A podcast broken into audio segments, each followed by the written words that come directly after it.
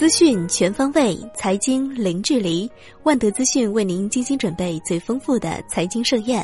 今天是二零一七年五月十五号，星期一。接下来为您送上陆家嘴财经早餐。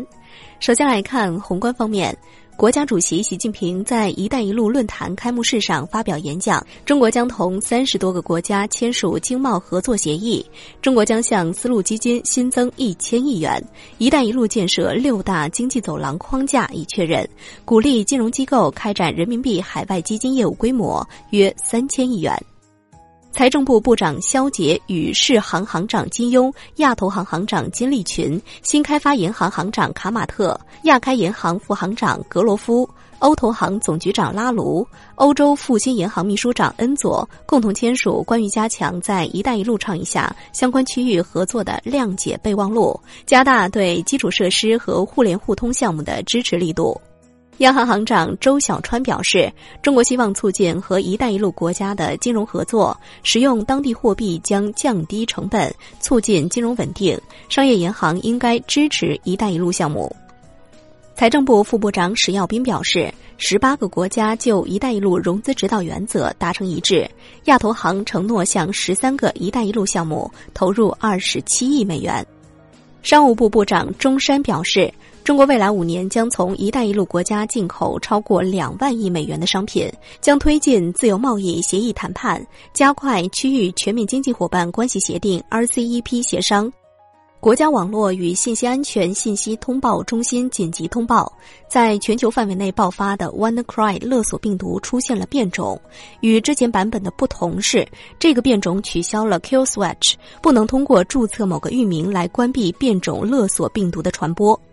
新华社报道，共建“一带一路”的成功实践表明，发展是解决一切问题的总钥匙，合作是实现互利共赢的重要遵循。发展需要合作，合作必须务实，否则倡议就会变成空谈，共建就会变成独享。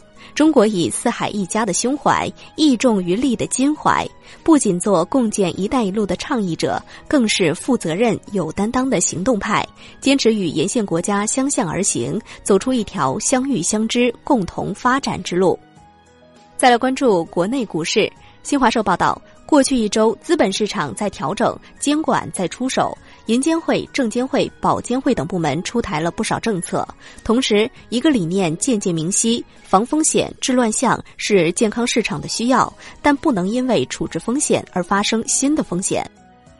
上交所和马来西亚交易所在北京举行了两所备忘录文本交换仪式。上交所表示，将进一步强化统筹规划，继续完善“一带一路”企业债券融资机制，支持和服务上交所上市公司会员单位等参与“一带一路”建设，持续增强上交所服务“一带一路”建设的力度。中信策略团队最新研报认为，趋严的金融监管通过影响市场流动性和利率水平影响 A 股，是近期影响市场情绪的重要因素。市场短期反弹渐进，但中期利率中枢上行和监管趋严压制估值的趋势没变。本轮反弹是弱势下的反弹，提供了宝贵的调仓窗口。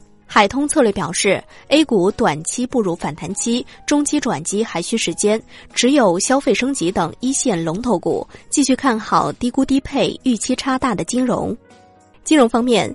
经济观察报报道，区域股权市场监督管理试行办法强调，不能发行私募债产品，不得通过拆分、代持等方式变相突破合格投资者标准。